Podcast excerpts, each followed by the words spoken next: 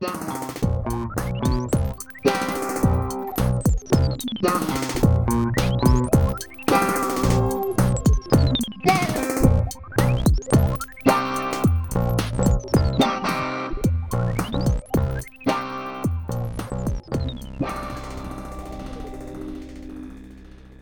a todos. Sejam muito bem-vindos ao 46º episódio do Bidé Podcast. Eu sou a Beatriz. E eu sou a Diana e o Bidé Podcast é um podcast sobre tópicos aleatórios que são discutidos em conversas aleatórias entre mim e a Bia todas as segundas. Há quase um ano, pessoal. Quase um ano. É verdade. Hoje uh, não temos tópico, as per usual, mas eu estava a dizer à Bia antes de começar a gravar que tinha uma história interessante para contar sobre o meu pai. O meu pai já foi protagonista de histórias aqui no podcast várias vezes. A última vez acho que foi quando foi a correr atrás das pessoas para pedir o dinheiro de volta que elas tinham encontrado É no verdade. chão. Aí, nó- Aí nós chamámos o meu pai de herói. Neste caso, o título deste episódio, eh, a Bia que vai editar o episódio, mas eu estou já tipo a tentar definir o título, estão a ver? Ah, o título deste episódio tem de ser Bia, o meu pai roubou uma lavandaria, ok? Mas foi de propósito ou ainda vamos descobrir este crime? Estamos a tornar-nos no crime junkie. Ainda vou contar a história. vou contar a história, mas eu quero que o título seja O meu pai roubou uma lavandaria. Ok. Combinado. Então, vocês já devem ter visto o título antes. Sabia, sabia não desviou deste pedido, vocês já viram o título antes. Ah, e agora estão-se a questionar qual era o pai, qual das duas. Pronto, já sabem que é o meu. O que aconteceu? Eu acho que contei esta história à Bia também já, mas agora há mais desenvolvimentos e por isso as coisas são mais engraçadas. Mas ela também não se deve lembrar, que eu na altura não, acho que não enveredei muito sobre o assunto. Em agosto do ano passado, o meu pai recebeu uma carta registada em casa, nós todos felizes e contentes a achar que era de uma coisa, afinal não tinha nada a ver com isso, em que basicamente dizia que ele tinha de se apresentar na esquadra porque tinha sido visto a assaltar uma lavandaria em Orem. Sim. Ora, ora, o meu pai, Orem, Leiria perto. Perto, tipo, não sei quantos minutos, mas tipo, sei lá, pai 20 minutos, 30 minutos, não sei, se calhar estou a dizer disparado, mas é para aí essa distância. E o meu pai ah, é música, então ele ensaia perto de Orem, por isso, imagina, ele recebeu essa carta e nós estávamos só todos. Então, mas como é que tu estiveste em Orem? Estiveste perto de uma lavandaria? Como é que alguém te viu numa lavandaria? Tipo, fazer estas cenas todas. Então, o meu pai, o que é que ele faz, né? A carta registada dizia para ele se apresentar na esquadra. Então, o meu pai vai à esquadra e apresenta a carta registada, dizer, olha, está aqui a dizer que eu estou a ser constituído arguído numa, num assalto a uma lavandaria. E o, e o polícia disse, ah, mas qual, tipo, acho que começou tipo, assim, um bocado à toa. E depois o meu pai olhou para ele, dizendo, "Ah, eu não assaltei nenhuma lavandaria. Ah, Se eu tivesse assaltado uma lavandaria, acho que não me tinha apresentado com uma carta registada em casa aqui para me entregar. Não sei o que é que os outros criminosos fazem, mas. Ahm, Então, o que aconteceu foi que o meu pai, uns tempos antes, não sei quanto tempo antes, acho que foi tipo pouco tempo. Tá- esta história está cheia de falta de pormenores que depois os meus pais me vão dizer quando ouvirem este episódio. Ah, mas os meus pais, ah, o meu pai, um pouco tempo antes, tinha sido assaltado, tipo o sítio onde ele trabalha tinha sido assaltado. E ele viu quem eram os dois assaltantes nas câmaras de vigilância. Isto é uma história completamente paralela, mas daqui a dois minutos vai fazer sentido. E ele viu quem eram os assaltantes e fez tipo queixa à polícia e partilhou as imagens da câmara de vigilância. Pronto. Ora, o meu pai deu o depoimento enquanto testemunha do- desse crime que aconteceu num parque de estacionamento, diferente da lavandaria, noutra cidade, nada a ver.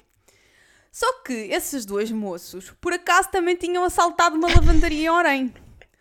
Ora, quando a polícia estava tipo, não sei se foram os dois moços ou se foi só um moço, quando a polícia estava a montar o caso, eles confundiram o nome do meu pai como testemunha como arguído, tipo, misturaram.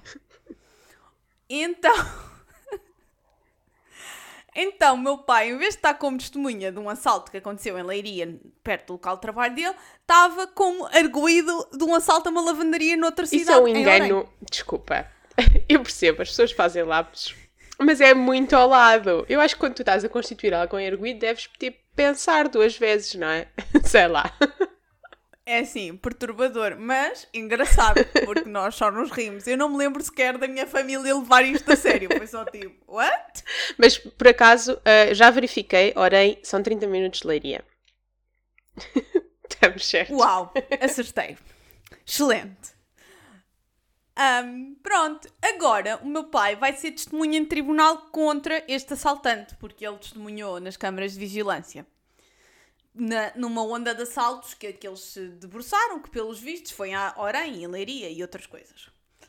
E pensam vocês, ah, a polícia pediu bué desculpa pelo engano. Não, não pediram desculpa, não quiseram saber. Foi só de género, ah, enganámos Mas espera, então o teu pai não fica com registro criminal porque tu, quando és constituído arguído, não vai para o teu registro criminal. É só depois se fores eh, julgado. Não, eu acho que eles devem ter desfeito logo Ok. tudo. O teu pai devia Pois. verificar isso. Eu acho que eles devem ter feito tudo. Já não sei. Parece-me perigoso.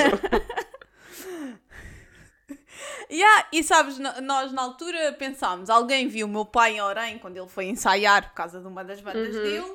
Ach- ele, se calhar, o local de ensaio é perto de uma lavandaria. Se calhar acharam que ele é que estava lá. Ah, pá, não sei. Bué rebuscado. Vocês fizeram um plot muito mais E- complexo do sim, que realmente pessoal. aconteceu. Sim, mas repara, nós estávamos na credibilidade da polícia. nós não estávamos a achar que podia ter sido um erro da polícia. Nós estávamos a achar que quem prestou testemunho é que errou. Sim. Estás a ver? É quem disse, ah, aquele é o Paulo Souza, é que errou. Sim. Ahm, pronto. E é assim, pessoal, vocês a qualquer momento isto pode-vos acontecer também, quem sabe? Mas já viste que isso é? isso é uma experiência que ninguém quer ter na vida. Imagina. Isto é uma espécie de reverse crime junkie. que é, tu, tu és a, a, constituído arguído, mas nunca tiveste absolutamente nada a ver e não és nada, não tens zero razões para ser suspeito. Yeah. Por falar nisso, isso é interessante. Hoje estive a ouvir um podcast, não do Crime Junkie, mas tipo sobre eh, crimes falsos. Ou seja, falsificar um crime, e fingir que é outra pessoa que cometeu o crime. E envolvia impressões digitais. Ok. E depois estavam eles a discutir se alguém, se eles já tinham tipo as impressões digitais deles na polícia. Tipo, naquela base de dados que supostamente a polícia tem. Eu não sei se isso existe em Portugal. Achas que não existe? Espero bem que sim. Eu acho Pá, que não deve sei, existir. eu acho que. Agora, a minha dúvida, eu queria te perguntar estas coisas porque eu estou muito confusa. É, eles têm acesso a todas as impressões digitais de cartões de cidadão ou há tipo uma base de dados à parte para pessoas que já cometeram crimes? Estás a perguntar se a polícia já tem acesso a- às nossas impressões digitais de cartão de cidadão. Eu acho que isso era o que fazia sentido, não é? Sinceramente. Yeah, mas não achas altamente improvável? Acho altamente improvável, mas acho ridículo que assim não seja, porque imagina, nós já temos um, um documento de identificação, já temos um sistema que pode verificar essa, hum, essa impressão digital, ah, já temos tudo. Porquê que eu compreendo, imagina, pode haver problemas de dados ou assim, mas a polícia não deixa de ser uma, um elemento do Estado. Porquê é que eles não têm? Eles, se calhar, não podem ter acesso a tudo, mas há maneiras de limitar os dados.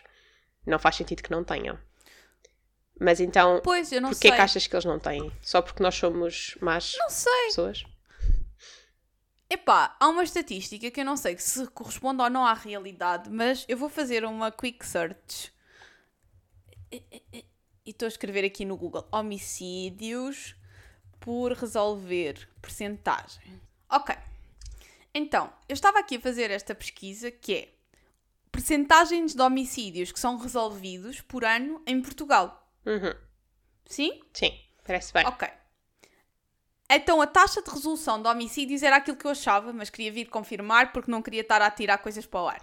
Segundo o Expresso, a taxa de, de resolução de homicídios é 62%. Isso é bom, Portanto, não? há Ai, não sei. 38% de homicidas que não são apanhados. Ok, Certo? certo. Se todas as impressões digitais de todas as pessoas em Portugal tivessem no sistema, tu achas que 38% das pessoas que cometem homicídios são inteligentes o suficiente para não deixar vestígios? Hum, não acredito. Mas, é, imagina, primeiro é preciso ter impressões digitais. Eu acho que até podem deixar DNA, mas impressões digitais implica que não usassem luvas, que é do género. Tu viste ah, cinco filmes de polícias e ladrões e aprendeste que tens que ter umas luvas se vais roubar alguém. Não? Pá, hum, tu. Eu acho que tu tens a inteligência dos portugueses em demasiada conta. Não, é claro que os portugueses que ouvem o nosso podcast são os mais inteligentes que existem, claro. Sim. Mas- Ai, muito bom. Mas, bem, não sei. E então eu penso nisso e penso que se calhar não podes ter acesso, porque depois tu separas o que é a justiça do que é que é governo. Por isso não sei se eles têm acesso às impressões digitais. Olha, estava a fazer Certeza essa... absoluta que alguém vai saber na nossa audiência. Estava a fazer essa pesquisa hum, enquanto tu estavas a fazer a tua. E há uma notícia do público de 2017 que diz que, hum, que ainda não existe, que isso não está a ser usado. Ah, e que nessa altura, pelo menos em 2017, já foi tipo há alguns anos, ah, que não. que a Comissão de Proteção de Dados estava preocupada com as. lá está, ah, os dados que iriam ser passados à, à polícia. Por isso, nessa altura não havia. Quer dizer, eles dizem que a base de dados existe há décadas, é gerida pela Polícia Judiciária e inclui impressões digitais tanto de criminosos já condenados como de meros suspeitos de crimes. Ah, os suspeitos também vão. Mas não todos nós. Por isso, acho que a resposta à tua pergunta é que nessa altura, pelo menos, não havia. Pois. E pronto. É só isso que eu queria dizer. E depois queria te perguntar se as tuas impressões digitais podiam estar eh, no sistema judicial. Não, né? Nunca ninguém tirou as impressões digitais. Não, porque eu nunca fui suspeita de um crime. de acordo com este artigo do público, eu tinha que ser suspeita de um crime ou condenada para estar nessa base de dados. Ok, isso é em Portugal. Mas tu já visita- visitaste outro país onde tirassem as impressões digitais? Sim, imagina, tu quando entras, quando sais da Europa, ahm, por exemplo, o Canadá, quando entras, eles pedem-te as tuas impressões digitais. O que é que exatamente eles fazem com elas? Não sei. Ok, então tu- eu acho, eu acho que se tu cometesse um crime no Canadá, tu ias estar, lá na base de dados. Tipo, as tuas impressões Ah, digitais. sim, e eu acho que, imagina, se eu tivesse cometido um crime, tivesse fugido e agora quisesse voltar, eles não me iam deixar entrar. Porque e aquilo ia fazer run lá quando tu entras, porque tens de passar na polícia e essas coisas. Ah, e eles não te iam deixar entrar porque tu ias estar marcado porque tinhas cometido um crime. Pois. É que eu achei bué estranho quando fui ao Japão que não só me tirassem todas as impressões digitais, tipo, das mãos todas. Dos 5 e as dedos, palmas, dos 10 dedos. E há, Uau. e tipo, Incrível. eles fazem scan completo da mão Uhum. e como fazem um scan completo da cara. Tipo, É do género de Ana, se fizeres porcaria no Japão, eles vão te encontrar. eu fui do género, ah, ok, claramente não há proteção de dados aqui, é tudo ali à, para a base de dados. Pois é isso. Eu não, eu não sei hum, a que nível, porque eu quando estou nessas, nessas situações, eu só quero sair dali o mais rápido possível. Então eu não sei exatamente. A cara, eles confirmam sempre, porque há aquela coisa da verificação dos passaportes. E depois, em Marrocos, não me lembro minimamente ah, se me tiraram as impressões digitais ou não. Até porque para entrar em Marrocos preenchias um mini papelinho para dizer o que é que lá ias fazer. Por isso não sei até que ponto é que há uma base de dados. Yeah. Eu também tive de preencher papelinhos, Uhum. mas pronto. Ninguém nunca me fez grandes questões. Agora com o Covid, eh, o que havia mais era, era papelinhos. Era sempre papelinhos a dizer que ias para casa, que não estavas infectado e que, hum, sei lá, compreendias os problemas, essas coisas. Eram muitos papelinhos. A última vez que eu viajei, só havia discriminação se tu fosses da China. Ou tivesse estado na China. Pois, eh, era, era, era um bom momento das nossas vidas.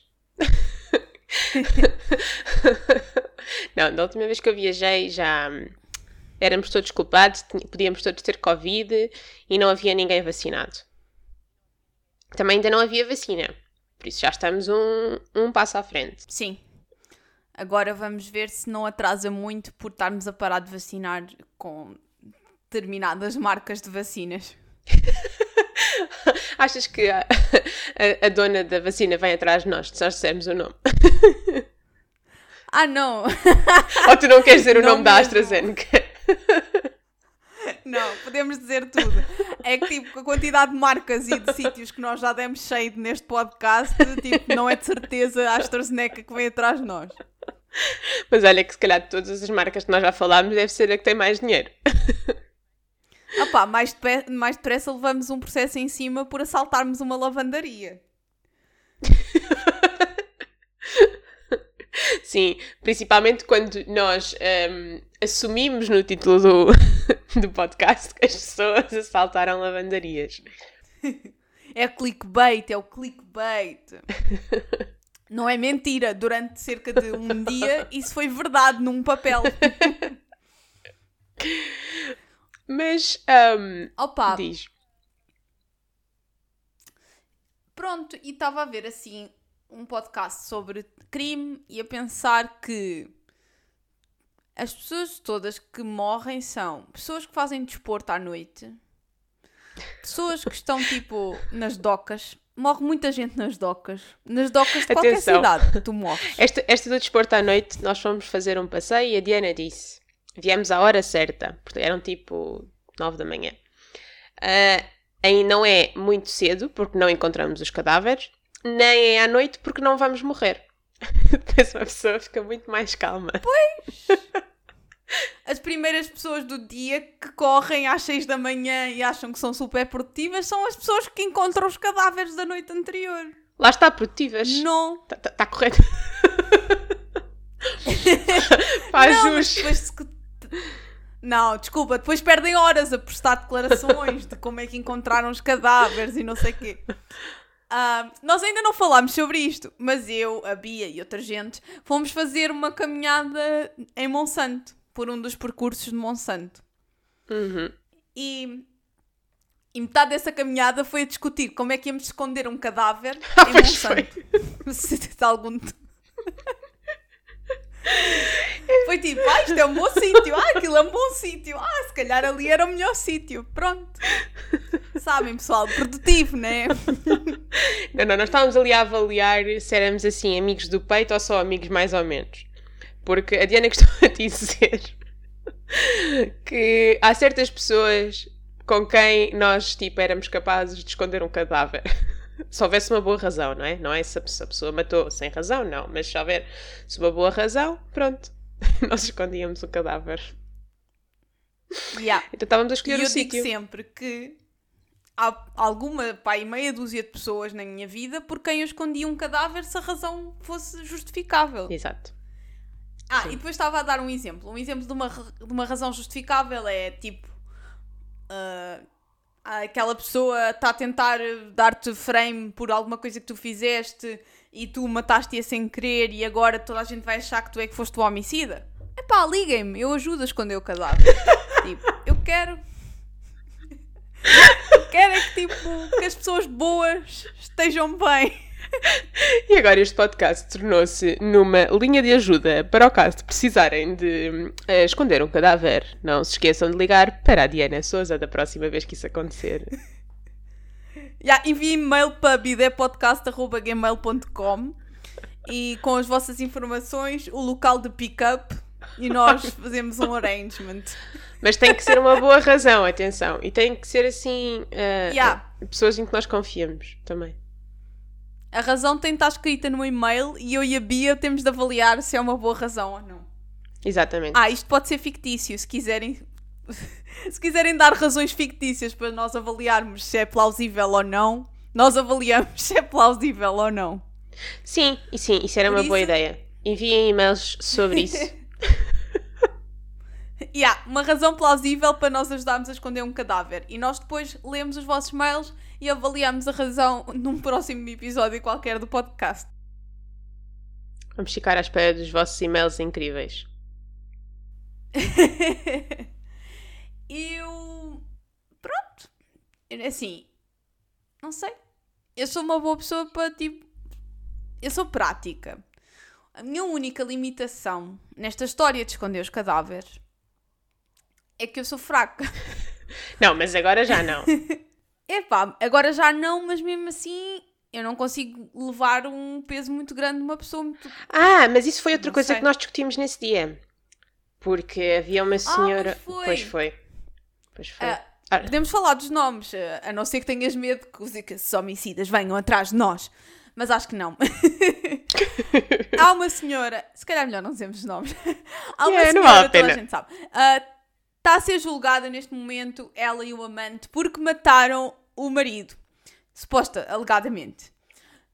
E então eu estava a discutir. Ah, e o que está em cima da mesa é se o amante a ajudou ou não. Ela usou a arma do amante, mas isso para mim não quer dizer nada. Ela pode ter tirado a arma e morto o marido.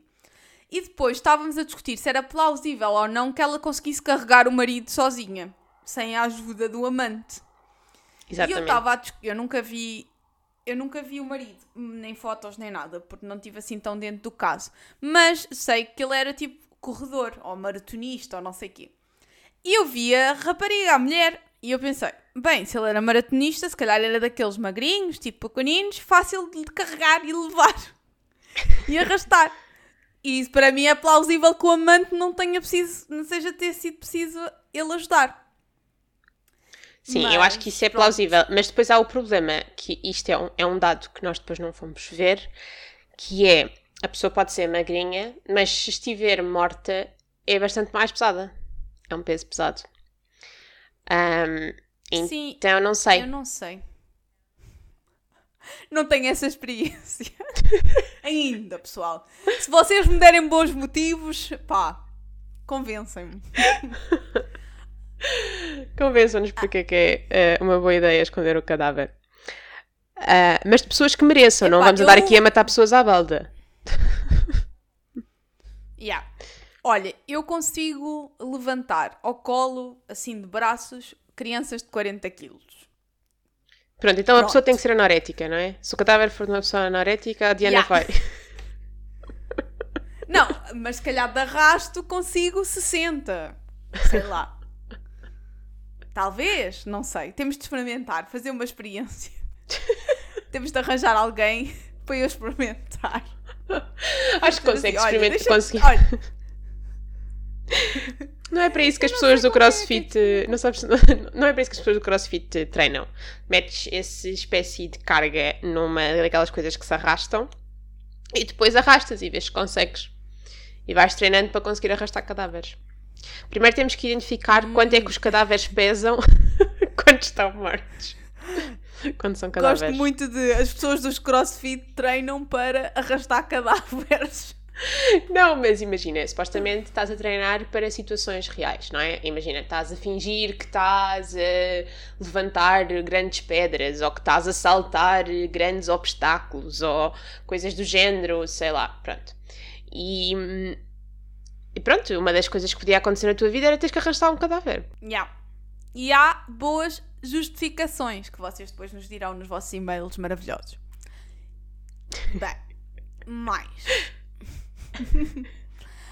Ahm, epá, há coisas que eu penso, eu era mesmo capaz.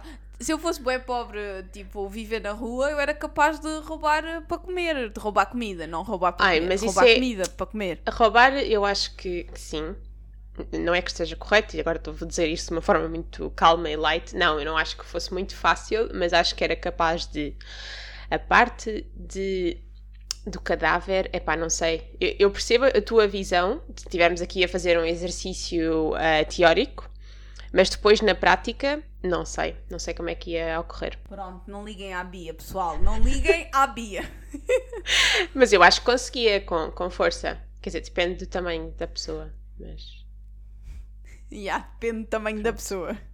Epá, não nos peçam para esconder cadáveres de pessoas que pesam mais do que 150 kg. Não me dá. Tá? e 150 quilos, já estamos aqui a esticar a nossa capacidade muscular. Yeah, mas eu estava a pensar que com umas roldanas dava para safar. Não sei. Mas e onde é que tu vais buscar as roldanas? Não sei, não sei, mas. Mas pronto. É plausível. E não é só isso. Imagina, se tu me ligasses a dizer, Diana, eu matei esta pessoa, esta relação plausível, por esta relação plausível, e agora tenho de esconder o cadáver. Mesmo que eu tivesse tipo, olha, hum, não me apetece esconder o cadáver, eu também não te ia denunciar à polícia, estás a ver? Só. Yeah. Ah, não. Isso, Ficar calada. isso para mim é mais fácil. ah, não dizer à polícia. Mas é- é- se calhar, se te meterem numa sala de interrogatório e te fizerem jurar pela tua. não sei, qualquer coisa. ah, que tens de dizer a verdade e só a verdade. Não sei até que ponto é que eu ficava calada, não é? A partir do momento em que eles desconfiam de ti e te encostam contra a parede. Eu tentava, mas se me começarem a torturar, não sei se consigo resistir. Eles no podcast de hoje estavam a discutir como é que seria o homicídio perfeito. Ou seja, como é que tu ias ocultar um homicídio. Uhum. Imagina, nós já ouvimos tanto, tanto true crime que nós até tipo, podemos ter uma ideia. E a melhor ideia é Sim. conseguir ter alibi para todas as horas. Sim. Ou seja, ou és muito rápida a cometer um homicídio ao ponto de teres um alibi. Sim, sim. E eles estavam a dizer que há muita gente que, de género, tu ligas à pessoa e dizes Ah, pode ser um alibi para estas horas porque a polícia me está a chatear. E a pessoa pensa Ah, ok, sim, assim, tipo, safe-te desse constrangimento. E depois essas pessoas ficam Ah, não, afinal estou só a mentir e a dar um alibi a um homicida. Pois é, é isso. acontece bué na lei. Yeah. Mas às vezes, pronto, as pessoas merecem morrer. Pronto. Às vezes, sem querer, morrem. Depois mereciam. Um, Mas, mas isso, é, isso é aquele problema da pena de morte, não é? É se nós somos a favor ou contra a pena de morte. Isso é o problema. Sim. eu acho que a pena de morte é mais light do que prisão perpétua. Não achas? Tu não achas? Eu acho isso. Acho que para se- mim. Ah, para mim é. Para mim, pensar que eu estaria ahm, presa para sempre era melhor razão para eu ficar maluquinha para o resto da vida do que se me dissessem pronto, vais morrer. Se eu tivesse feito realmente alguma coisa que. Só que o meu problema com a pena de morte é o que é que justifica isso. E como é que tu tens 100% de certeza que cada pessoa fez. E acho que, como é uma decisão muito definitiva, tens aquele problema de que depois às vezes há novos dados e mataste alguém que nem sequer era o culpado. E isso para mim é Pois, o que eu justifica eu, não- ser contra. Sim, eu também não sou a favor da pena de morte, mas sou a favor da prisão perpétua. Lá está, porque acho que é pior. Sim, sim, sim. sim. Não, eu, eu sou a favor também. Mas também sou a favor de fazer melhores prisões no sentido de educar pessoas. Porque há pessoas que efetivamente são possíveis de ser educadas. E para depois voltarem à vida normal.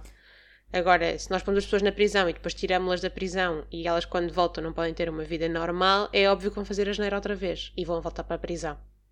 Parece-me lógico. Se tu não podes ter um Yeah. emprego, se não tens uma morada, se não tens condições para fazer uma vida que contribua para a sociedade, vais voltar a fazer um crime porque precisas de fazer alguma coisa. Pronto, é isto que eu acho. Yeah, e é do género, tipo, tu cresces numa família disfuncional, imagina, tipo, o teu pai desapareceu, a tua mãe é drogada, tu começas, tipo, a, a dar-te com as pessoas erradas, bué novo, porque não tens, tipo, nenhuma hipótese de nada, és preso quando tens 18 anos, achas que isto, acham, nós temos de pensar que a maioria das pessoas são privilegiadas na vida e estas pessoas não são. E que se nós Exato. reabilitássemos este tipo de pessoas, podia ser que tivéssemos muitas pessoas fixes na sociedade. E depois guardávamos à prisão, tipo, perpétua para os pedófilos e os homicidas em série e coisas e tal. Pronto. Yeah, concordo. Acho que sim. Parece uma boa ideia. Olha, resolvemos os problemas da pena de morte aqui, só em 5 minutos. Feito. Isso a pena de morte, acho que nunca vai ser uma cena que vai existir em Portugal, só se regredirmos imenso, né? Não, não, eu acho que não. Acho que. Bem, já não digo nada, mas acho que não. Espero que não. Acho que não. Sou contra. Se houver um referendo, sou contra. Yeah. Mandem-nos com os referendos que nós vamos votar. Votar e fazer campanha. Ahm, ah, espero que façam campanha connosco contra a pena de morte. Uh, mas se não fizerem, bem, pronto, podem continuar a ouvir o podcast, nós não nos importamos. E entretanto, podem seguir nas redes sociais em Bidé Podcast, tanto no Instagram como no Twitter e principalmente em todas as uh, plataformas uh, em que o nosso maravilhoso podcast está disponível, que em quase todas. Vão lá, façam follow, se for no Apple Podcasts, ponham estrelas e comentários, que nós agradecemos imenso e aumentamos o número de pessoas que nos ouvem. Uh, quanto a nós é isso e até para a semana. Tchau, até para a semana.